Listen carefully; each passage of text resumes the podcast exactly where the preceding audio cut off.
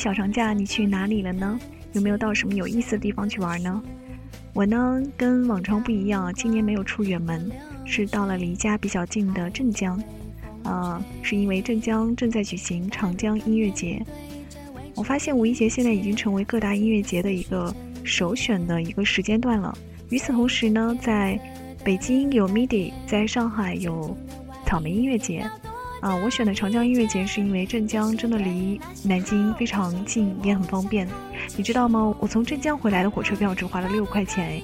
那我也是第一次去看长江音乐节这种比较集中的演出。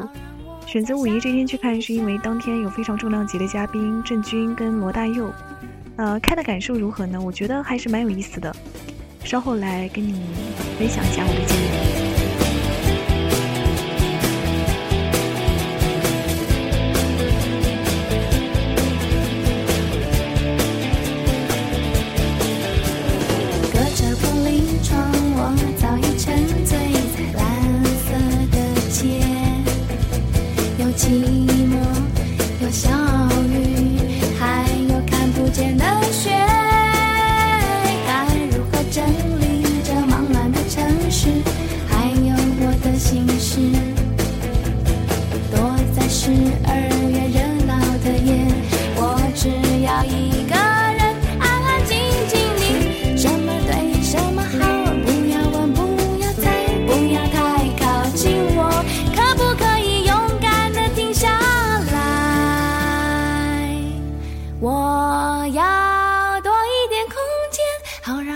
再想一想。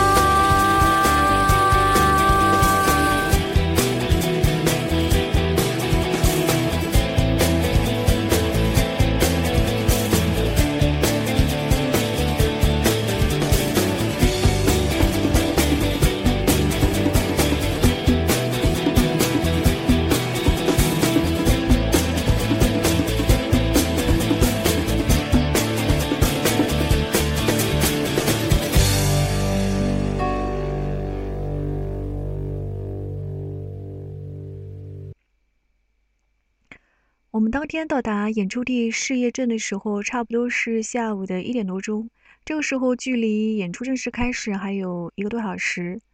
然后绕了演出地一圈之后，我就发现自己的准备工作实在做得太不充分了。演出地呢是一片巨大的草坪，上面分成三个舞台。问题就是这个上面实在是太空旷了，简直就是没有任何的遮蔽物。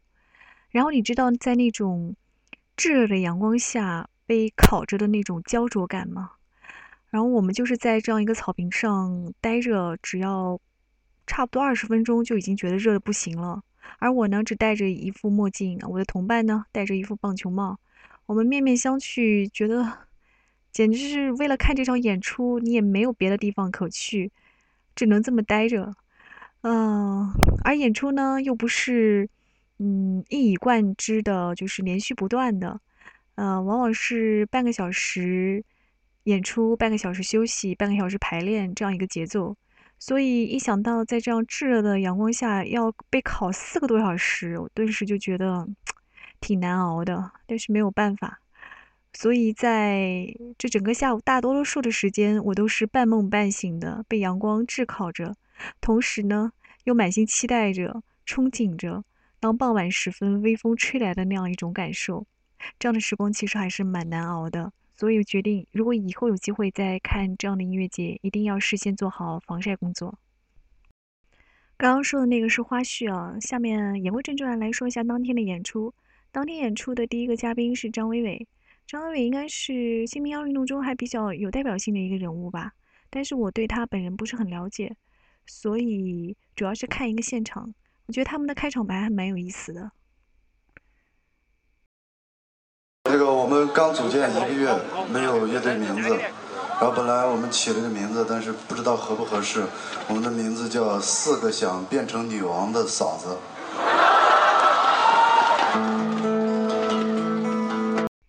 四个想变成女王的嫂子，这话还真的挺让人玩味的。你知道张伟大概是什么意思吗？反正我是没猜到。下面来听，就是现场我觉得还比较好听的一首，大概是叫《堕落街》吧。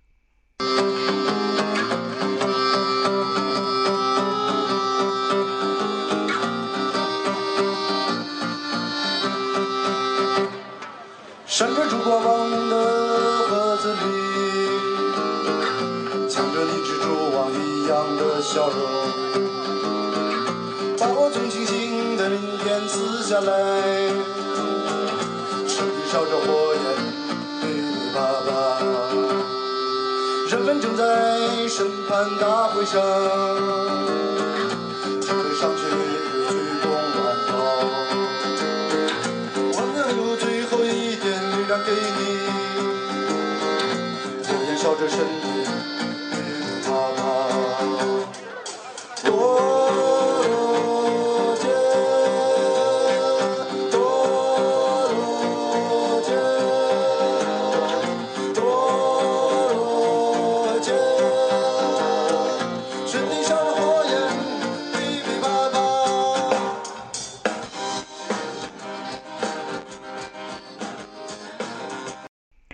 时间的原因，所以基本上每个乐手都只录了大概一小段他的音乐。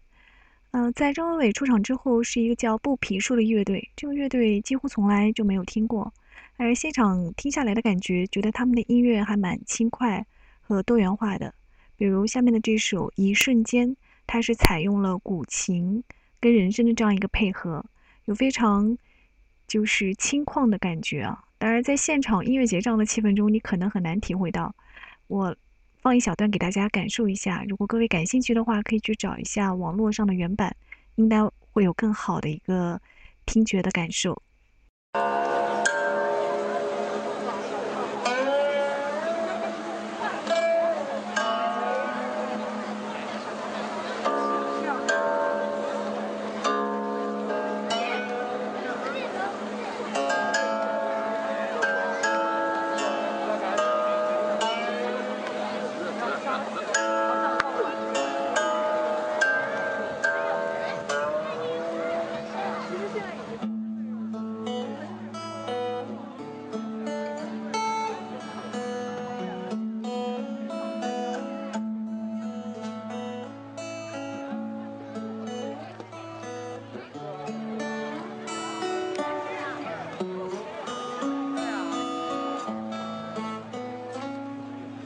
阴晴阳雨一瞬间，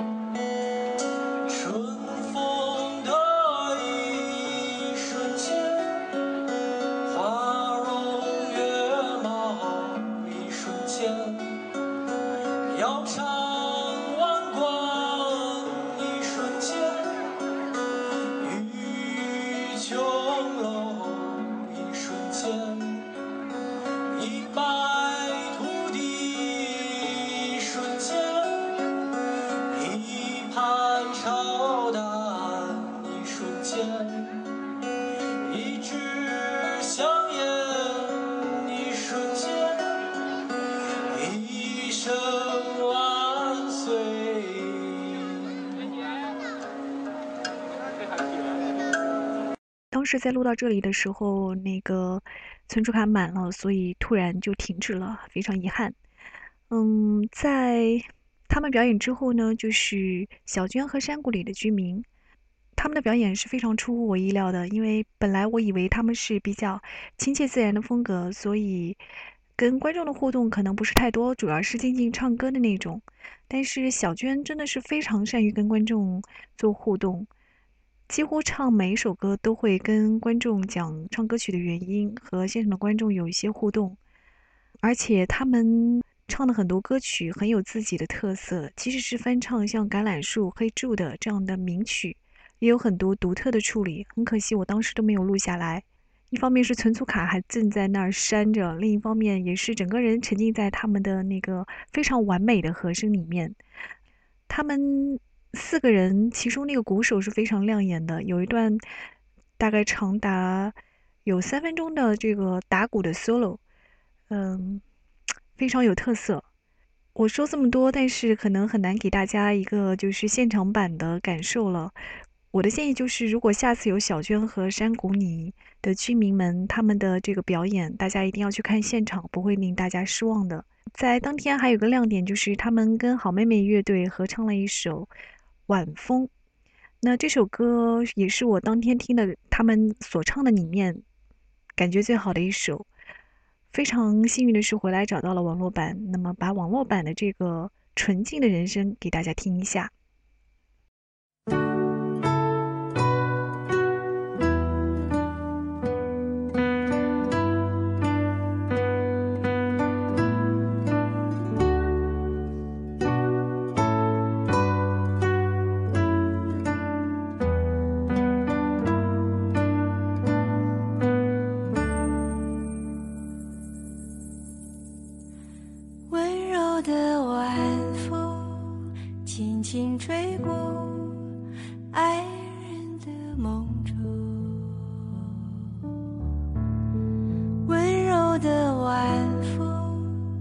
轻轻吹过故乡的天空。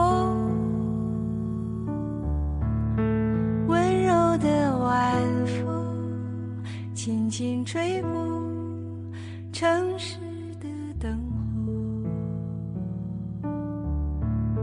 今夜的晚风你去哪里？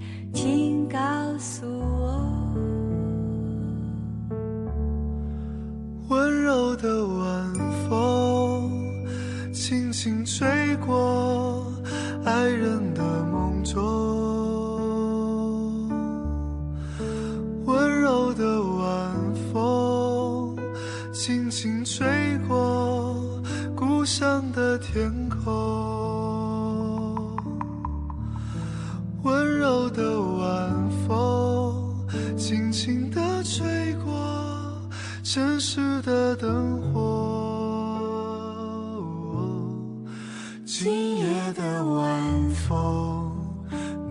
要去哪里？请告诉我。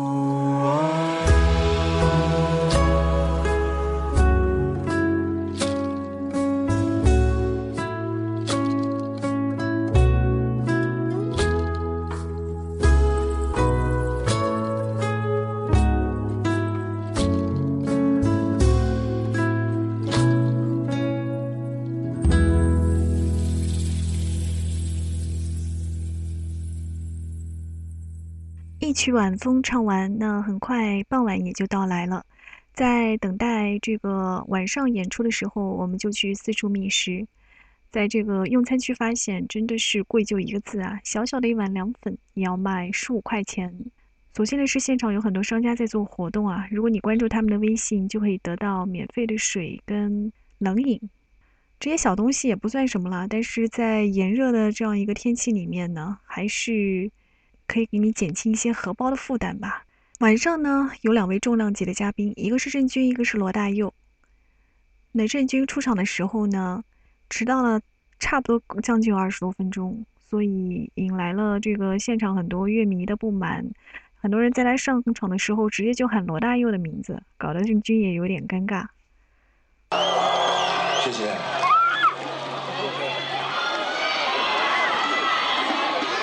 啊，现在开心一点了没有？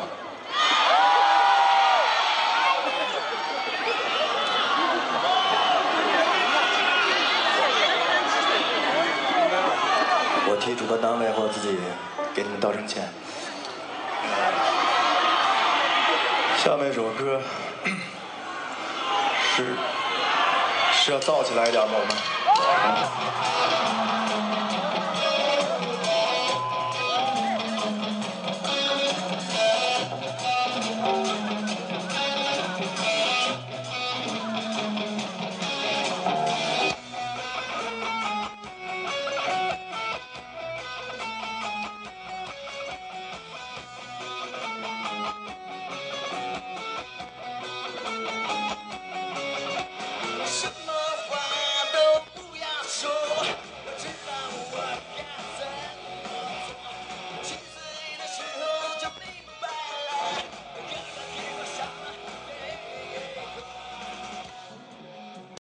能听这段录音觉得这个音响效果很差，觉得人声和音乐都很低。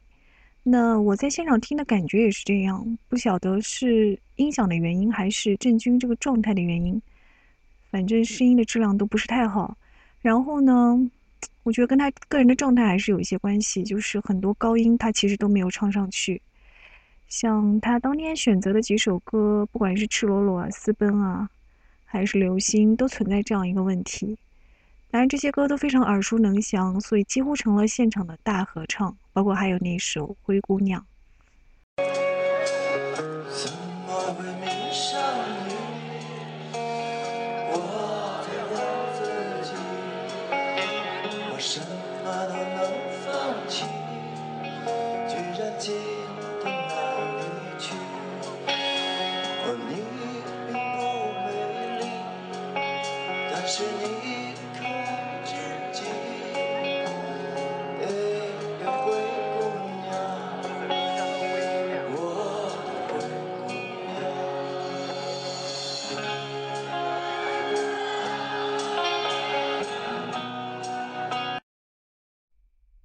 已经感受到那种合唱的氛围了吧？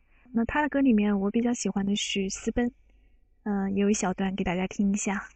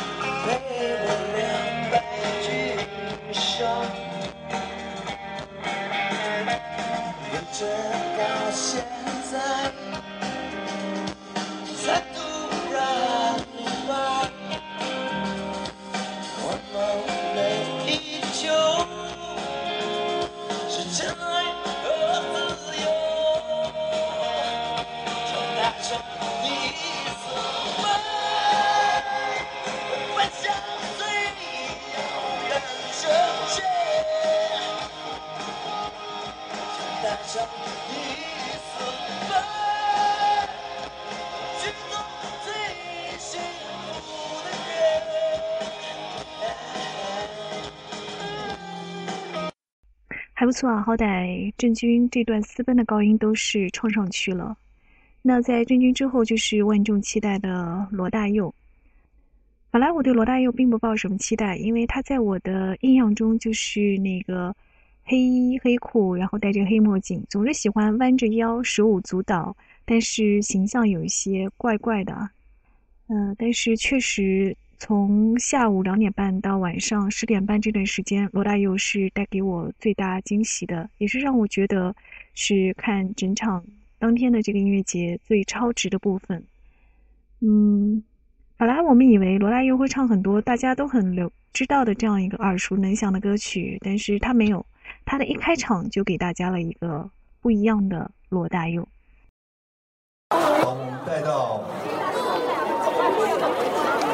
个时间，那个时间，我们现在想起来非常遥远。这首歌大家已经忘记了，不对，你们讲的都不对。这首歌现场很少人知道的，你们讲的都不对。这首歌，各位叫做《往事两千》，往事二零零零。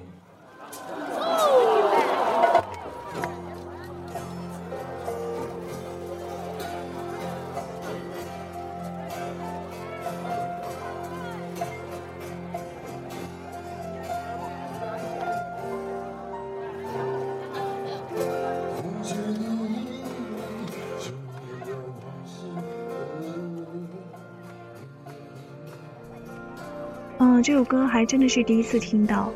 回来之后翻歌词，歌词的开头是“风吹的衣服里，久违的往事两千。现在你微笑的样子，过去将你雕刻成形。”嗯，很有诗意的歌词。两千年差不多也是十五年前的事情了。那个时候的你在做什么呢？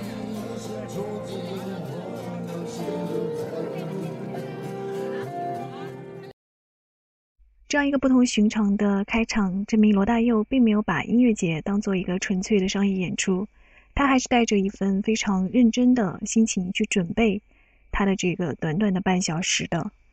嗯，这也加深了我的另外一个之前固有的印象，就是我们去看演唱会，不是在听这个人在唱什么，更多的时候是听他传达的信息，还有他现场跟观众的互动。有的时候，我觉得歌手跟观众的互动。跟观众的交流是比演唱本身更为重要的事情。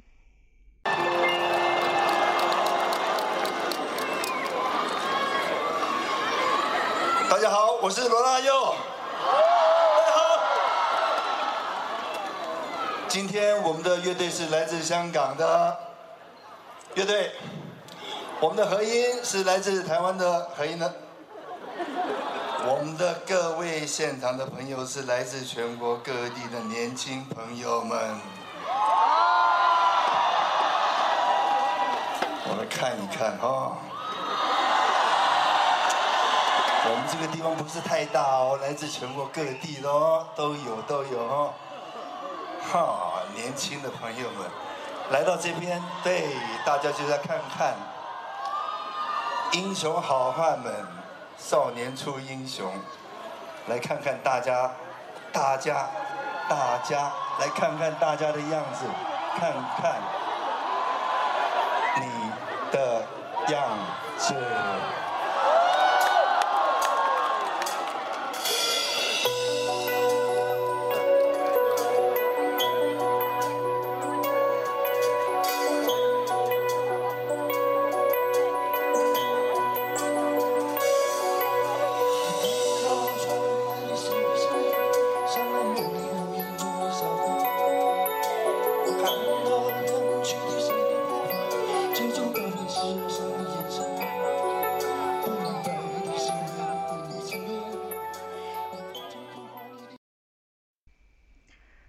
给全国的年轻人，这就是罗大佑对音乐节的这样一个定位。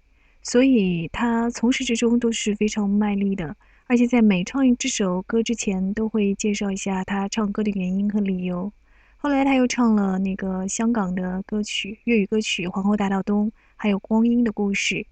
然后在唱歌的时候，发生了一件非常悲催的事情，就是现场停电了，然后整个大屏都看不见他的这个屏幕的形象。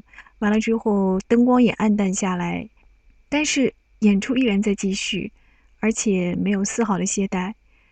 让我更加敬佩的是，他演出完之后的那番话，真的是不愧为叱咤乐坛多年的一位老将。这个在拿捏气氛和把握观众的心情上面，我看郑钧真的要要向老罗学习一下。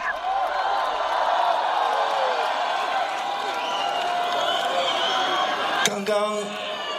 灯光突然全暗掉了，特别浪漫哦。不过那那是停电的关系。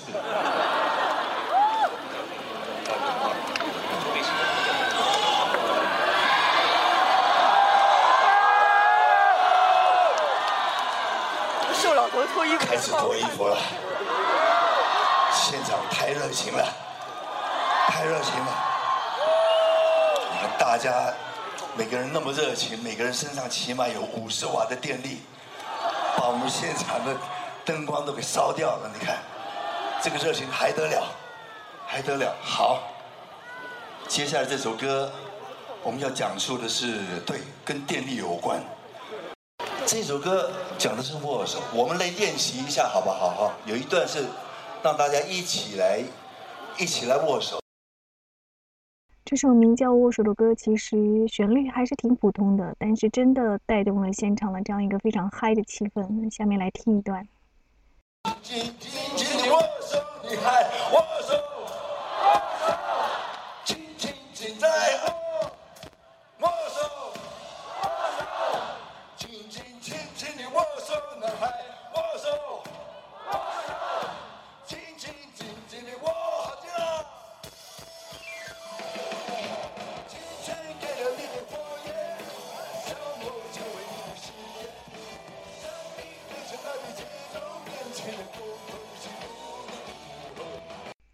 现场到达气氛最嗨的时候，也是演唱会行将结束的时候，在压轴曲目上，罗大佑选择的这首真的令我蛮惊喜的，因为在开始开场的时候我就预测他会唱这首歌。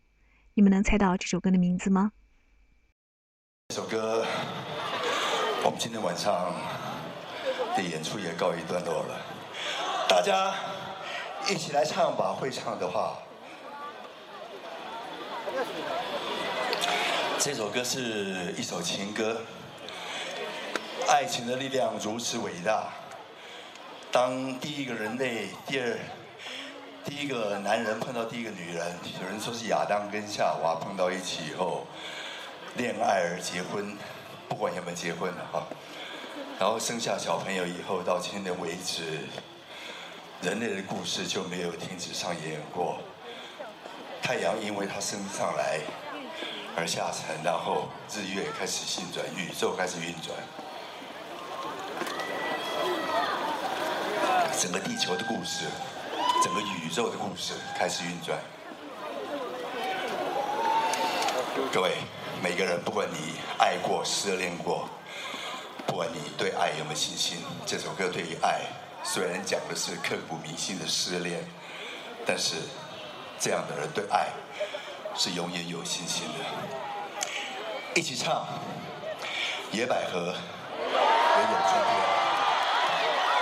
天。一起哦，我们大声一点，我们辜不辜负二零一四年五月一号那么美好的夜晚。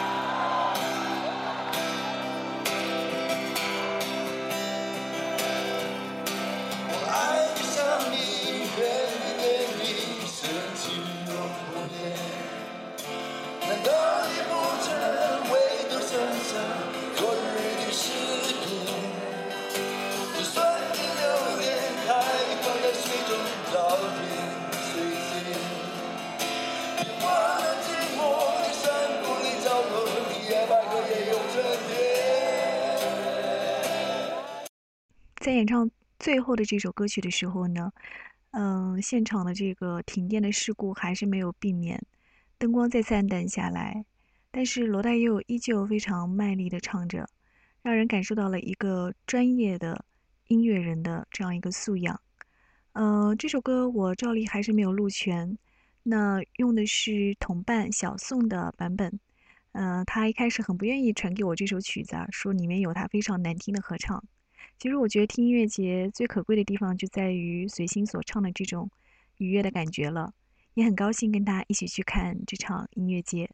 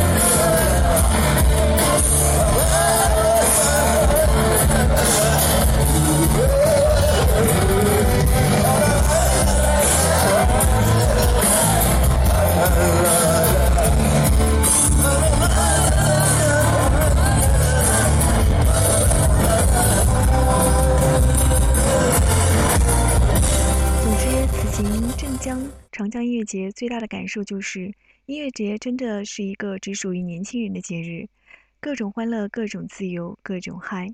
所以我也是赶在五四青年节之前把这期分享给做出来。其实现在已经是五月五号的凌晨了。嗯，我真心的希望，等我再老一点的时候，不管是过了十年、十五年还是二十年，都依然有这样的心情和心境，去和年轻人一起去共度。这样美妙的音乐时光，也谢谢你一直陪伴着听到这里。音质可能不是特别好，也敬请原谅。那么下一个五一再会吧。